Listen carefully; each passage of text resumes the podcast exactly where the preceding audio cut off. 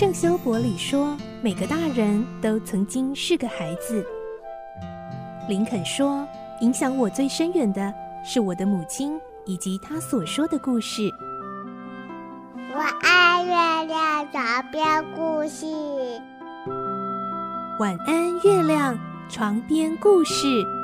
小青姐姐邀请每一位大孩子、小孩子一起听故事，不管多忙，也要和你一起听故事。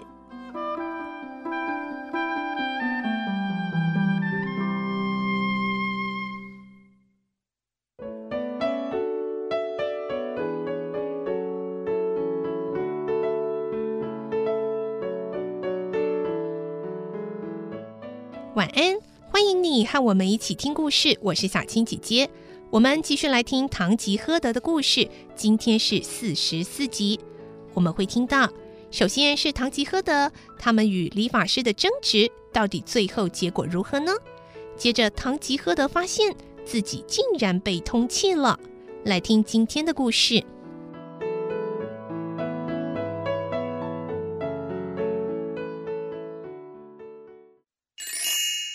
唐吉诃德四十四集通气令。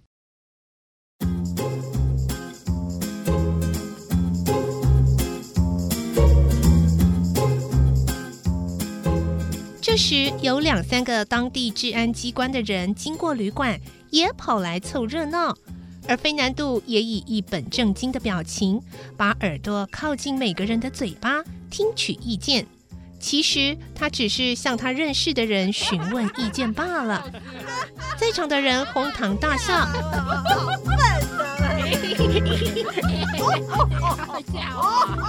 接着，非难度大声的对理发师说：“哎，老兄啊，我本来以为可以听到不同的意见，结果在场的每一位都讲出了同样的话。他们啊都说，哎，这的确是一副马鞍。”老兄啊，我看你还是放弃你的看法吧。理发师听了，感到相当失望。在旁边观看的治安人员突然大声说：“喂，玩笑别开得太过火啦，这东西不是图案，简直胡说八道！瞎了眼的家伙，你才在胡扯！”唐吉诃德大声一嚷，挥起长矛，猛力向对方砍去。治安人员迅速躲开，于是长矛砍到地上，瞬间断成两截。治安人员见情形不对，就跑到外面召集村里的自卫团来助阵。旅馆老板本身就是自卫团的团员之一，他拿起一根木棍跑过来。理发师怕驮鞍在混乱中再度遗失，就用力抱着。三柱看了也伸手拉住驮鞍。唐吉诃德拔出剑，朝治安人员们冲去。血气方刚的卡蒂尼奥和菲南度也跟在后面一拥而上。神父见情形不妙，大声疾呼，要大家镇静下来。哎呦，大家镇静啊！老板娘乱叫乱跳。哎呦喂呀，怎么办啊？怎么办啊？哎呦，啊啊，怎么这样啊？他的女儿和女佣两个人搂在一起，啊，怎么会这样？啊，怎么办？要怎么办？怎么会这样？多罗蒂亚不知如何是好，愣愣地站在原地。鲁辛达吓得目瞪口呆，不知所措。理发师狠狠地打了三柱一下，三柱把理发师推倒在地，用脚猛踩。跑利息又跑利息啊！菲南度则把治安人员打得皮破血流，一瞬间，整个旅馆变成战场，叫唤声、哭泣声、斥责声，伴随着打、踢、摔、滚，还有木棒、刀剑等武器在空中飞舞。吉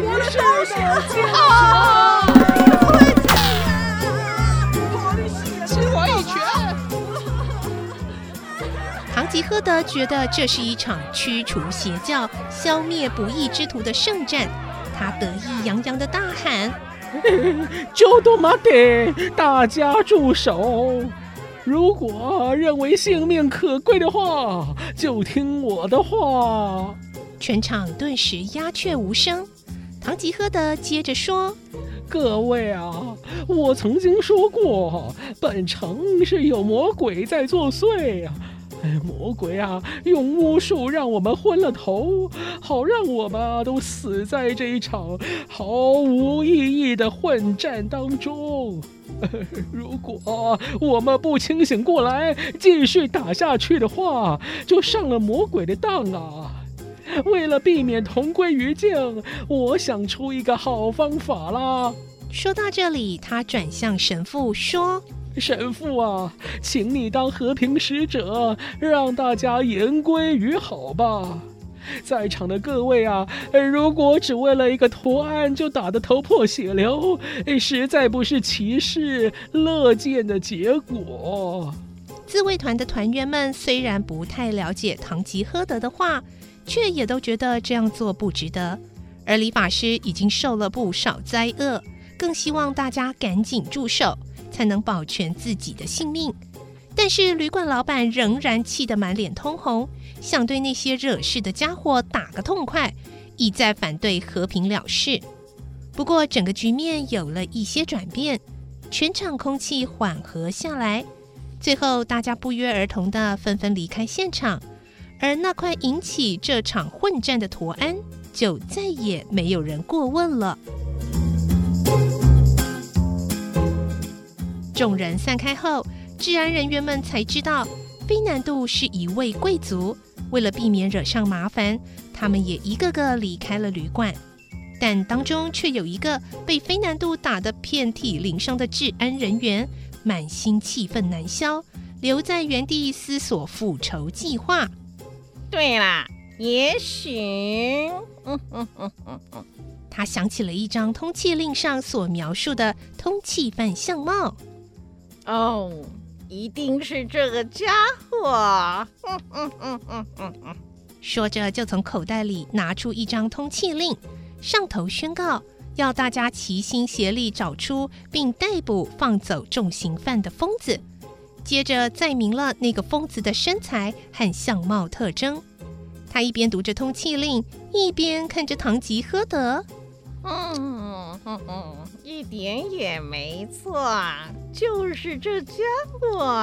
哼哼，说时迟，那时快，他一把掐住汤吉诃德的脖子，大声斥喝：“通缉令上写的很清楚，你就是这个通缉犯。”神父赶紧接过通缉令阅读，果真和治安人员说的完全一样。吉诃德的脖子被掐住，怒气冲冲的挣扎着。其他三个治安人员听到了，也一起扑向唐吉诃德。旅馆老板也上前助阵。老板娘看到老板又参加打斗，立刻大声叫嚷。她的女儿和女佣们也不停的呼喊救命！救命啊！救命啊！三柱喃喃地说：“哦，又开始了。”这座城里哦，没有一个小时是安静的，的确是魔鬼的大本营。飞南度用力的把扭打成一团的人们拉开，恢复自由的唐吉诃德突然哈哈大笑，说：“嘿嘿，哎，你们呐，这些流氓啊，把耳朵挖干净，听着。”你们为什么要说一个为人类带来自由、喜欢拯救不幸人类的善人是通缉犯呢？哎呀，你们呐，简直是无法分辨是非的大笨蛋！你们为什么不懂得尊敬骑士呢？啊啊，拿着一张纸就信口胡说的家伙，你到底是谁啊？啊！一般法律在骑士身上是不具效力的。难道你们就不知道规范骑士的法律是源自于刀剑和勇气吗？啊！不但国家对骑士不课税，裁缝店的老板不曾向骑士要过费用，无论啊哪一个城主接待骑士，都不会要骑士付钱的。像你们这些无名小卒，任何一个骑士都不会把你们放在眼里的。唐吉诃德气势凌人，顿时使治安人员愣了老半天，久久不能回神。